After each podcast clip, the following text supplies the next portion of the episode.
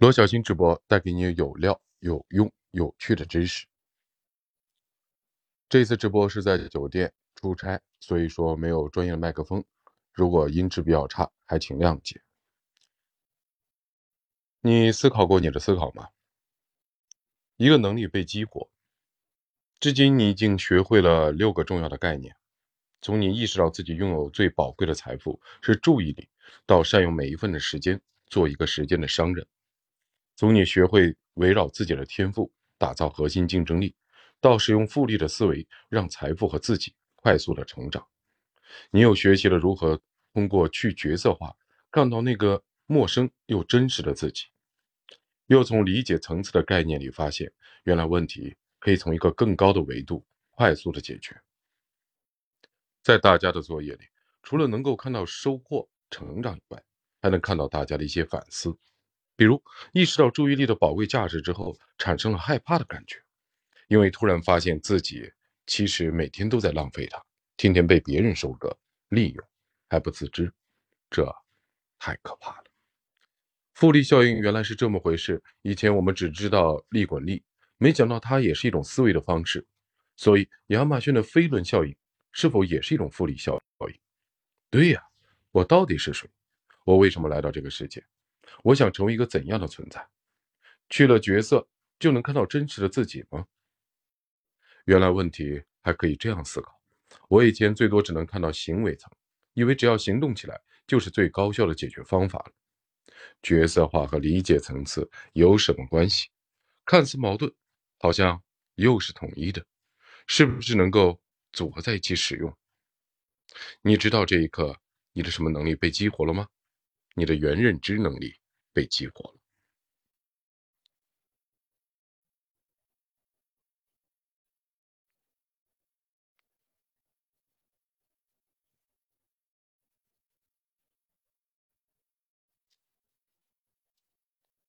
原认知就是你对自己的思考过程的认知和理解，就是你的大脑运行方式原来是这样的。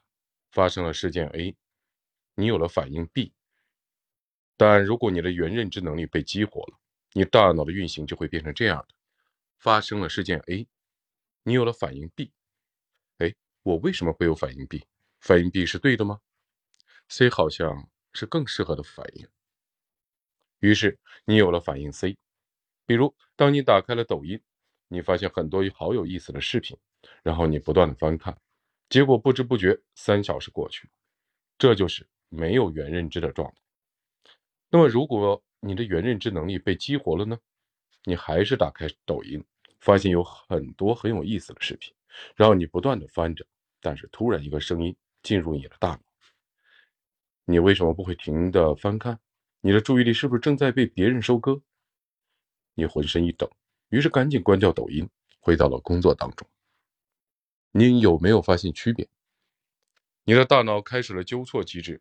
在你的大脑里，竟然出现了两个甚至多个声音，他们在互相辩论，彼此说服，而你自己就像是这场小型辩论赛的裁判，观看着这场争斗，最终选择获胜那位选手，做出符合他的结论的反应。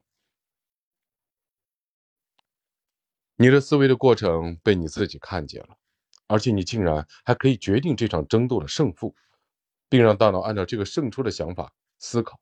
行动，你突然发现大脑也是一个器官，是可以被控制的。CPU 是计算机的大脑，控制着电脑所有的行为。那么，谁控制着 CPU 呢？是计算机程序。那么，是谁控制着程序呢？对，是站在程序背后的人。看似 CPU 是计算机的大脑，但真正的控制着电脑的是人。那么，你的大脑背后？站着的是什么呢？对，是你自己，也就是我们今天讲的原认知。大脑只是身体上的一个器官，和手脚是一样的，你是可以使用原认知来控制的。原认知就是控制你大脑的那个真正的大脑。我们大脑的工作原理其实和计算机类似，简单来说，它也是通过听觉、味觉、视觉、嗅觉。触觉等输入设备把外界的信号传到我们大脑进行处理，然后大脑把处理完的结果交给嘴巴、手脚这些输出设备，输出给外部世界的这么一个过程。但是，大脑的内部具体是怎样处理信息的，我们不知道。这就像一个黑盒子，所以我们可以把整个过程抽象成一个这样简单的模型：信息输入，黑盒子，输出结果。也就是说，你的想法、思考的结果，最终都需要通过嘴巴或者手脚等输出设备传递给外界，而外界也只会根据你的输出内容进行反馈。因此，每个人输出的不同。将导致每个人的人生的轨迹完全不同。但是，大脑是个黑盒子，我并不知道它是如何运转的，所以输出的并不一定是当下最适合的内容，甚至有时会不受控制。比如，有些事的发生，你很生气，情绪突如其来，霸占了这个黑盒子，控制着你的手脚做出不恰当的行为。你可能会摔桌子、拍板凳。甚至还会控制你的嘴巴，说出有攻击性的话语，最终造成严重的后果。然而，可怕的是，事后你竟然被自己刚才的行为吓呆了。我为什么会做这样的动作？我为什么要说这样的话？你完全不知道，控制不住，这太可怕了。这就像大脑的驾驶室被人劫持了，在那一刻，身体完全变成了大脑的奴隶。因此。如果我们想改变之后的人生轨迹，我们就得先破译这个黑盒子，防止这种劫持情况的再次发生，甚至让大脑让我们按我们的希望的方式运转，这样我们就能控制输出，然后改变之后的人生走向。那么，如果有了原认知，会有什么不同呢？原认知就是能让你清晰的看见这个过程，并且由你自己来全权接管。这三个环节，第一，控制输入。还记得我们第一课讲的注意力吗？为什么注意力是你拥有的最宝贵的财富？因为注意力决定了你会接受什么样的信息，接收到的信息会决定你的大脑思考什么，而大脑的思考结果又会影响你的输出，也就是你说的话、你做的动作，最终这些输出会导致你的人生天差地别。为什么说有其父必有其子，龙生凤？龙生龙，凤生凤，老鼠的儿子会打洞呢，就是因为他们从小接触到的信息不同。还记得我们第三课讲的那个人生七年的纪录片吗？为什么会存在富人家的孩子越富有这个现象，并不是因为他们继承了家里的财产而变成富人，是因为他们从小获得的教育资源、人脉的资源等等都是不同的。这些输入信息的质量决定了他们的思考，决定了他们的能力圈，决定了他们的资源结构层，也就决定了他们不同的人生。有很多富豪曾经说过：“我的钱不会留给我的下一代。”但从来没有听到一个富豪说：“我会放弃给我的孩子最好的教育。”因为他们知道，这才是影响孩子一生最重要的财富。所以，控制注意力就是控制你大脑的输入设备。如今，由于移动互联网的大爆发，内容创作和传播的门槛大大的降低，大量没用的、占你大脑内存的、有销售目的的，甚至错误的认知、具有欺骗性的谣言、没有营养的八卦等信息随处可见。他们会像病毒一样蔓延在整个的互联网，霸占着你的手机屏幕，期待着随时侵入你的大脑，占领你的黑盒子，让你的思考变得浑浊，还很难被清理出去。关键是。你还会在这些不需要思考的信息里面得意洋洋，沉浸其中，把你的大好的时间、青春无情的浪费掉，却不自知。久而久之，你大脑里思考的就是这些信息：哪哪又发生什么大事了？哪个国家哪个国家又怎么样了？逼逼叨叨的，好像你什么都知道，好像你就是站在联合国发言台上的那个人，要不然就是谁家又出轨了，哪个明星又怎样了？好像别人家的事情都是你家的事情一样。操的心比谁都多，思考的方式也开始变得越来越简单粗暴。三维的问题会用一维的表达去想象，所有的事情都用两非法处处理，不是坏人就是好人，不是善人就是恶人，等等等等。所以，你必须启动原认知，让你的注意像杀毒软件一样严格的把关，对不合格的信息实行零容忍，一定坚决不让他们进入你的大脑。关于这一点，其实我们第一课已经讲过它的重要性，很多同学早就被惊出一身冷汗，感觉自己依然无法做到。究其原因，那是因为你的原认知能力还不强，甚至还没有被激活。进入大脑的信息你怎么处理？启动原认知，按信息的不同，选择以下三种方式处理。第一，对无用的信息丢弃。万一有些信息注意力没挡住，进入大脑怎么办？很简单，把它们识别出来，然后丢弃掉。可问题是怎么识别？我们要知道什么是错的，就得先知道什么是对的。我爸很爱古玩。因此，我从小经常见到一些古董圈里所谓的老法师，在我眼里，他们特别神奇。一个古董拿到手里，一般只需要五秒，他就能在不介入任何仪器的情况下判断真假。而我们这种外行的人，一个东西往往在家里藏了好几年，竟然不知道自己原来藏了一个赝品。所以有一次，我就忍不住问老法师：“你有什么特别的秘诀吧？我怎么这么多年都看不出是赝品，而你只需要五秒钟呢？”老法师说了一句让我醍醐灌顶的话：“知真识假。”意思是我真的看多了，自然就知道什么是假的了。所以，如果你也想拥有这种辨识能力，你就得你就要先去主动学习大量的正确知识。等累积到一定量之后，你自然就会拥有这双火眼金睛，一眼就能看出某个信息的好坏了。那么，什么是正确的知识？就是那些经历过风霜、经历过岁月、沉淀下来的教科书，变成经典的书籍。他们也许不像网络上那些标题党的文章写得如此的抓人眼球，也许不像十万加的文章写得那么的生动好玩，但是他们却能帮你构建牢固的知识大厦，帮你拥有一双慧眼。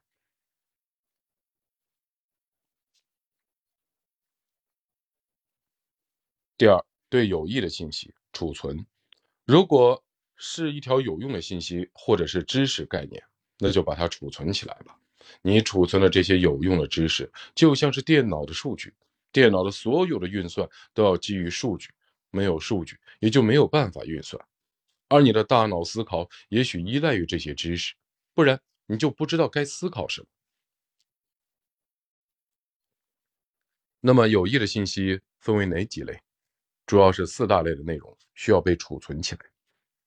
第一，概念，你对事物的理解，我们第一模块全部都在讲这个，这是你理解这个世界、思考这个问题的一砖一瓦。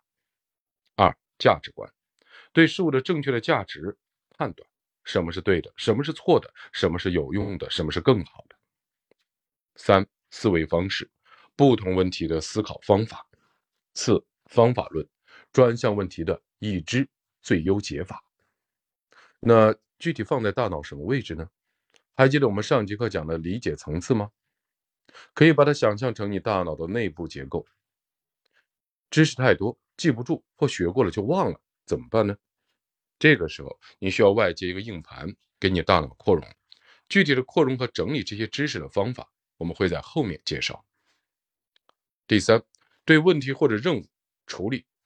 如果把一部手机暂时比作你的大脑，现在你遇到危险事件需要报警求助，因此你对手机输入两个信息，两个字“报警”，请问手机会有什么反应？答案是什么反应都没有。你要让手机理解你发出了“报警”这两个字什么意思，你就得先打开手机上的某个对应的 app，不同的 app 会有不同的反应。比如你打开微信，输入“报警”，也许会出来一个名字里含有报警的人或者文章。你打开淘宝，输入“报警”，可能会跳出来防盗报警器的购买链接。只有当你打开电话 app 的时候，它才会识别出你是要拨打电话，然后调用通讯录把“报警”这两个字翻译成电话号码幺幺零，并启动通讯功能。这个 app 是什么？就是之前你在能力层储存的思考方法和方法论。调用的通讯录是什么呢？就是你储存在 BV 二层里的概念。你大脑里可能储存了很多的思考方式，当不同的任务、不同的问题进入大脑之后，你得先判断它属于哪种问题、什么任务、目的是什么，然后启动不同的思考方式、方法论处理这些信息。比如，你想创业，你想先制定一个战略，那你就得拿出一套战略的思考的工具，比如 SWOT 分析。你有选择的困难症，那你可以拿出一套决策的分析工具——概率决策树。你准备写一篇文章，却不知道如何下笔，你可以试试结构化的表达工具 SCQA。当然，除此之外，这种思考方式或者方法论还有很多，能用来匹配不同的问题。你可能会说，思考一个问题而已，有必要这么复杂吗？我什么都不会，还不是一样活了几十年？你确实可以买个手机，里边什么 app 都不装，它也能解决基本的问题，但因此功能比较有限，处理不了太复杂的任务，很多信息无法识别。就像你不知道这些思考方式，有些任务来了，你就不知道该怎么处理了。或者用不适合的方式来思考，得出一个错误的结果，这样你大脑能力就比较差了。或者说，你根本是什么事情来了都只用一种方法处理。因此，有了原认知以后，当一个任务或者问题来到你大脑里，你就会按照正常的流程进行处理。三、输出控制。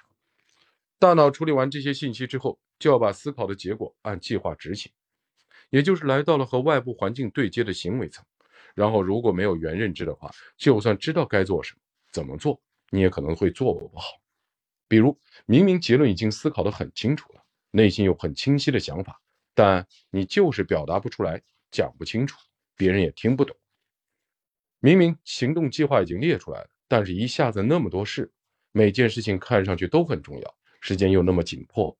所以你什么都做，顾此失彼，一团乱麻。明明周末计划要完成三件事，结果一会儿要陪狗去打针，一会儿老李又约吃饭，周末还有个比赛不能错过，要不在淘宝上刷来刷去，结果一晃眼天黑了，什么事儿都没解决。最后你怀着焦虑的心情开始挑灯夜战，把自己搞得好疲惫。沟通能力、任务管理、时间管理。一团糟。也许你学习过很多的时间管理的方法，你也知道它很重要。但是如果你无法调用你的原认知，你就无法控制你的大脑，因此你也无法控制你的行为。那你怎么管好你的时间呢？想到却又无法做到，你的焦虑越来越强。因此，原认知能力的强弱。几乎决定了一个人每个方面的强弱。电脑能不能发挥作用，发挥什么作用，关键看背后的人怎么使用，甚至改造它。而你是否让自己的大脑发挥了最大的作用，就得看你如何使用大脑。你能在多大的程度上控制并优化这三个关键的环节？那么，我们该如何提高原认知的能力呢？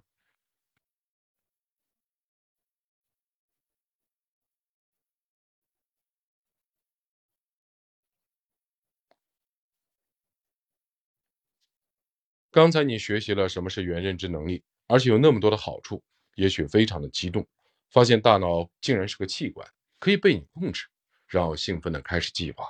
从明天起，我要夺回大脑的控制权，按让它按我的方式思考行事。然而，很遗憾的告诉你，这不可能。就像现在，你最多可以举起一百五十斤的重物，然后你学习如何举起三百斤的重物的方法。但以你目前的肌肉的力量，你依然只能举起一百五十斤。从一百五十斤到三百斤，光知道方法是不行的。你需要不停的锻炼，增强你的肌肉。你需要控制自己的饮食，让身体的素质不受食物的破坏。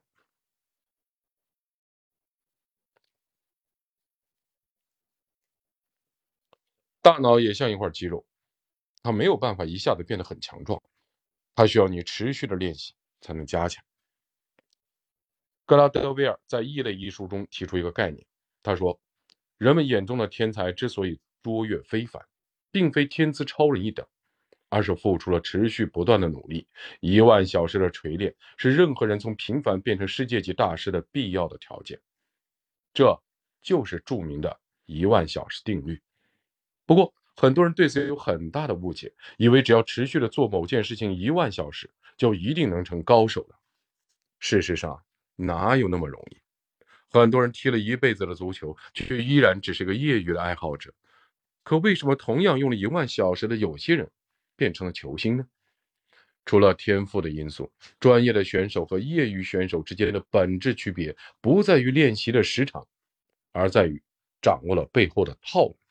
没有套路的练习，非但不能让你成为高手，还有可能把你练废。什么是套路？就是我们前面讲到的储存在能力层里的思维方式、方法论，他们是已经被前人验证为某件事更高效、更好的方法。掌握了它们，你就掌握了做某件事情的诀窍、秘籍。比如，帮助你提高思维能力的工具：金字塔原理、M 一 C 一法则、五 W 二 H、S C Q A、二维四象限等等。比如帮你提高决策能力的工具，KT 法、概率决策术、麦穗理论等等。但这些方法仅仅知道没用。当新问题的出现时，你还是会习惯的用原来的方式去思考。这个时候，你就需要调用原认知，强迫自己用这个新方法。比如，刚准备让小王帮你去打印一些资料，大脑里突然飘来四个字：五 W 二 H。他提醒你交代事情的时候要完整具体，于是你开始重新思考：Who 是谁？小王？What 做什么？打印公司产品的介绍资料。问什么时候要？下班前。Where 交到哪里？总经理办公室。Why 为什么要做这个？给客户做参考。How 具体有什么要求？彩色双面打印。How many 多少份？三份。好，重新整理一下你的表达。你可以这么说：小王，请你去打印三份公司的产品资料，在下班前送到总经理办公室。记得啊，用彩色双面打印。总经理需要去带给客户去做参考。你看这样的表达不是更精准明确了吗？你知道一开始用这种方式肯定会不习惯，会很别扭，一不小心就又回到原来的思维方式了，怎么办？当然。在现实的工作中，在我们中国的传统文化里，很多领导还喜欢卖弄玄虚，甚至故意以此种方式去考验下属的领悟力。遇到这种领导，只能恭喜你，倒霉了。要不换领导，要不换单位。这种时候，你需要再次调用原认知，把自己拉回来，然后不断的提醒自己，不断的重复，这个就叫刻意练习。只要你坚持用这种方式刻意练习，你大脑中某些特定的区域会不断的被强化，久而久之，你某方面的技能就会甩开普通人一条大街，原认知能力因此得到加强。比如，我是一名乒乓球爱好者，小学六年级的时候被送去参加过两个月的专业训练，之后其实很少再打，目前的水平也因为不经常练习退化很多。即便如此，我基本可以秒杀很多打了多年的业余爱好者。也能拿个业余比赛的冠亚军，这就是刻意练习过套路和没有练习过套路的区别。二，经常反思。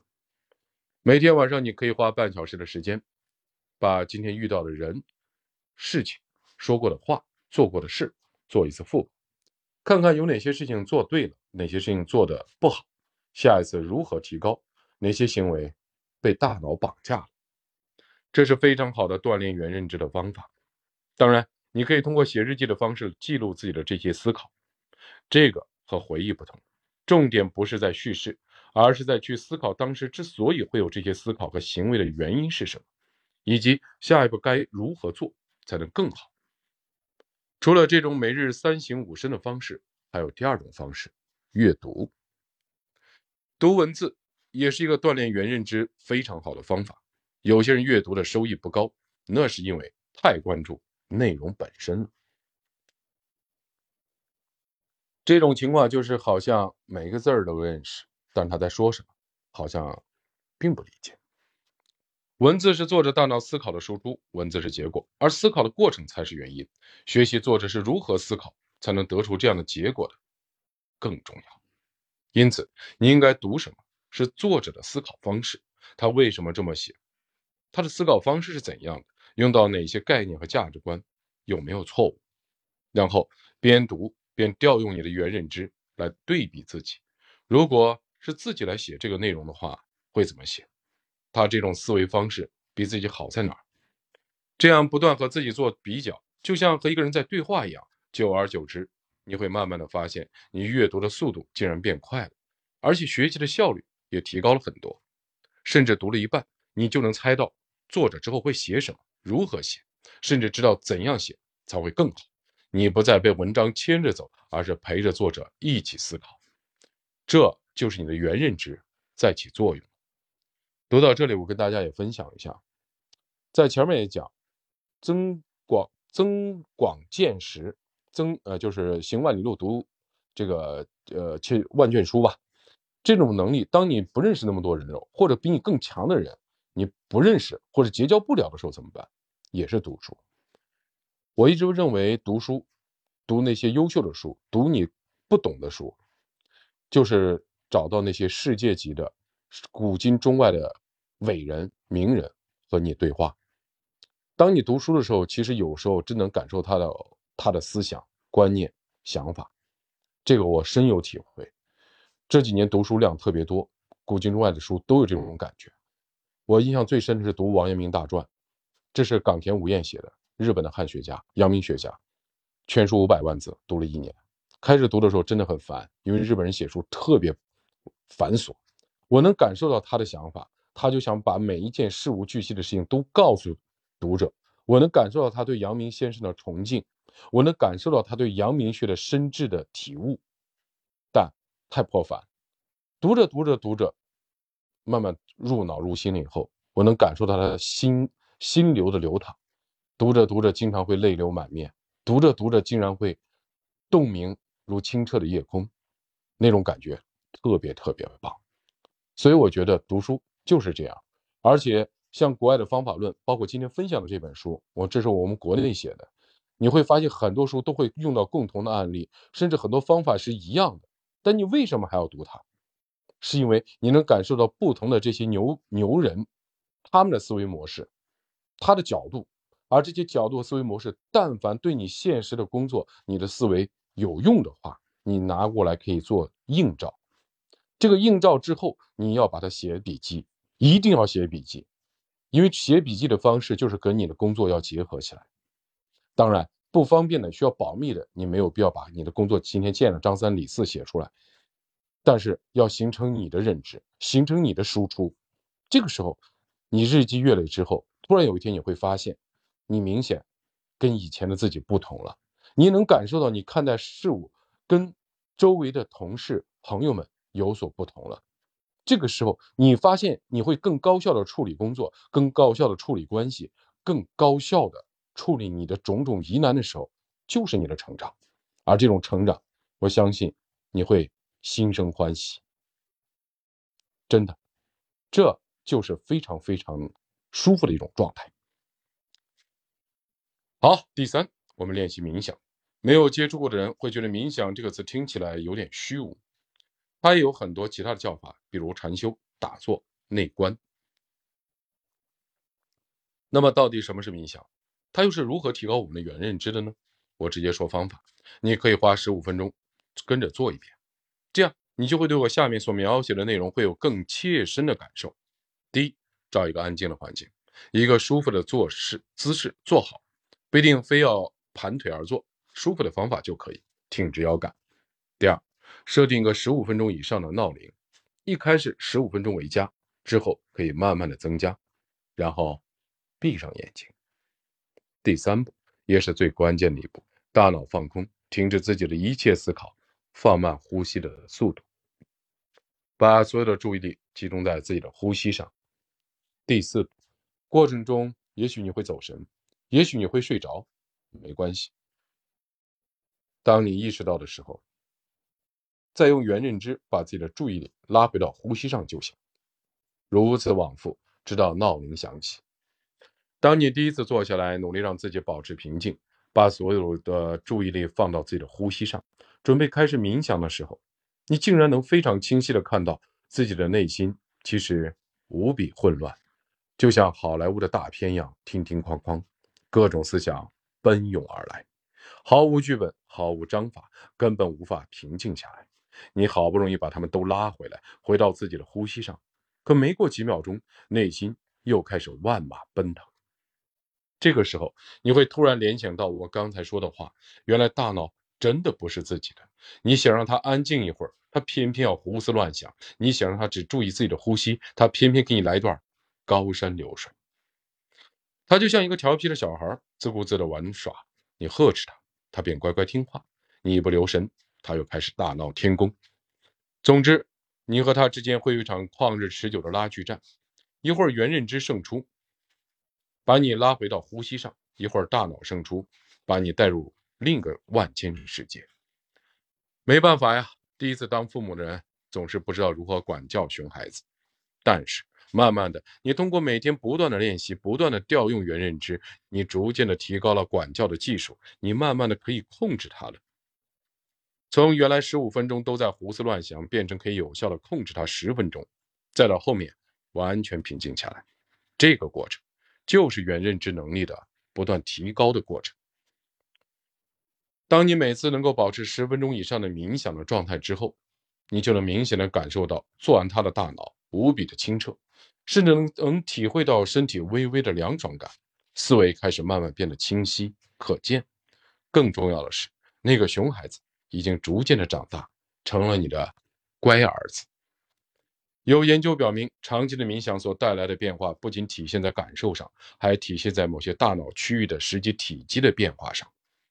哈佛大学学院的神经科学家萨拉拉扎尔和同事们开展的一项初步研究显示，冥想者大脑的脑岛。和前额叶皮层的深色部分及灰质，在体积上与对照组成员有所不同，会逐渐的变大，尤其是罗德曼九区和十区，这些区域在各类的冥想活动中常常被激活，这或许反映了脑细胞之间建立的连接数量有所改变，可见冥想对你的大脑重新的塑造帮助有多大。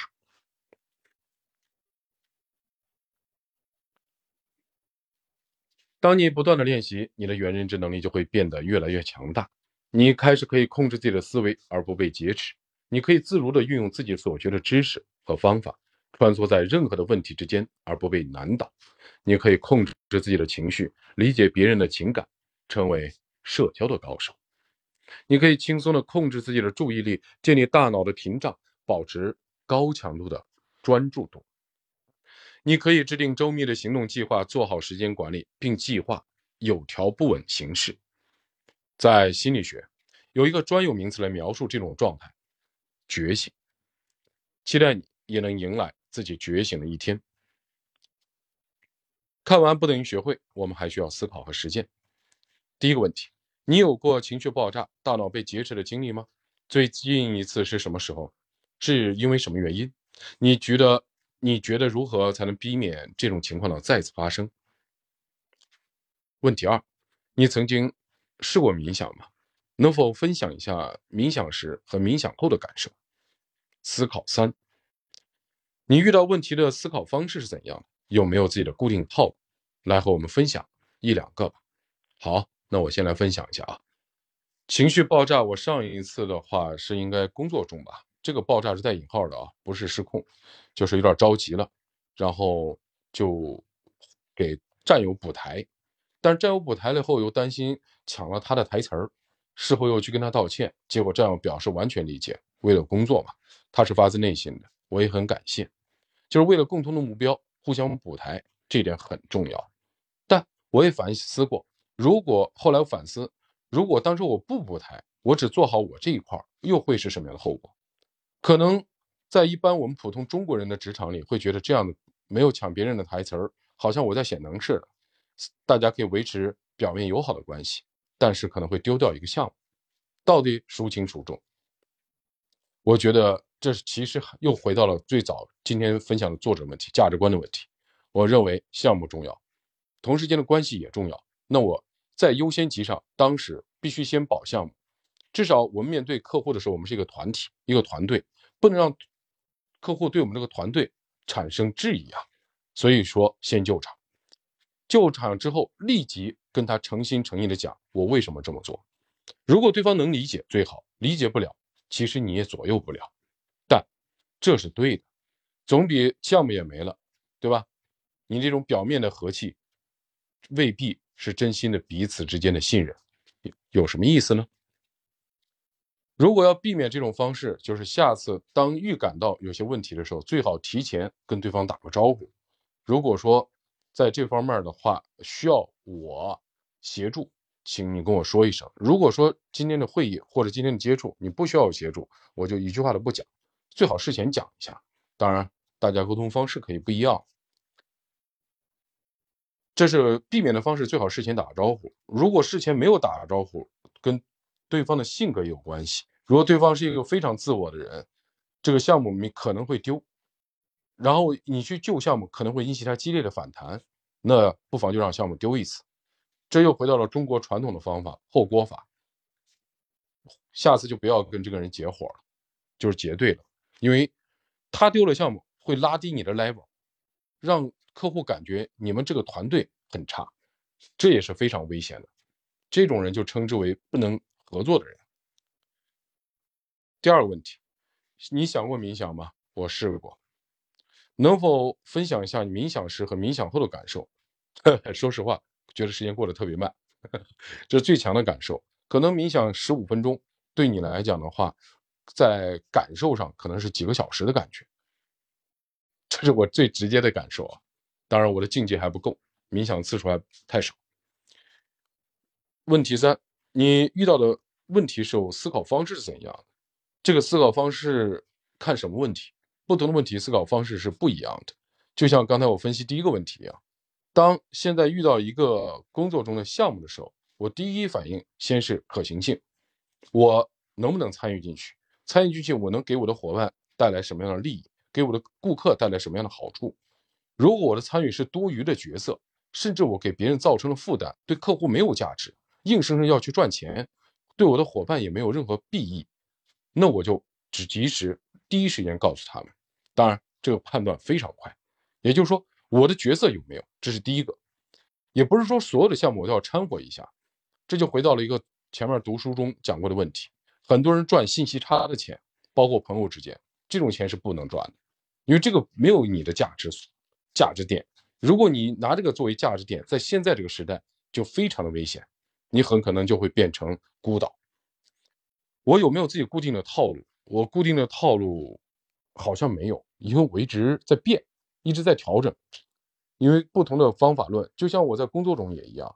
我记得去年的时候，我去成都出差，我第一次用了五顶思考帽的方法分析我当时看过这个项目，当时就用了这个软件去做的。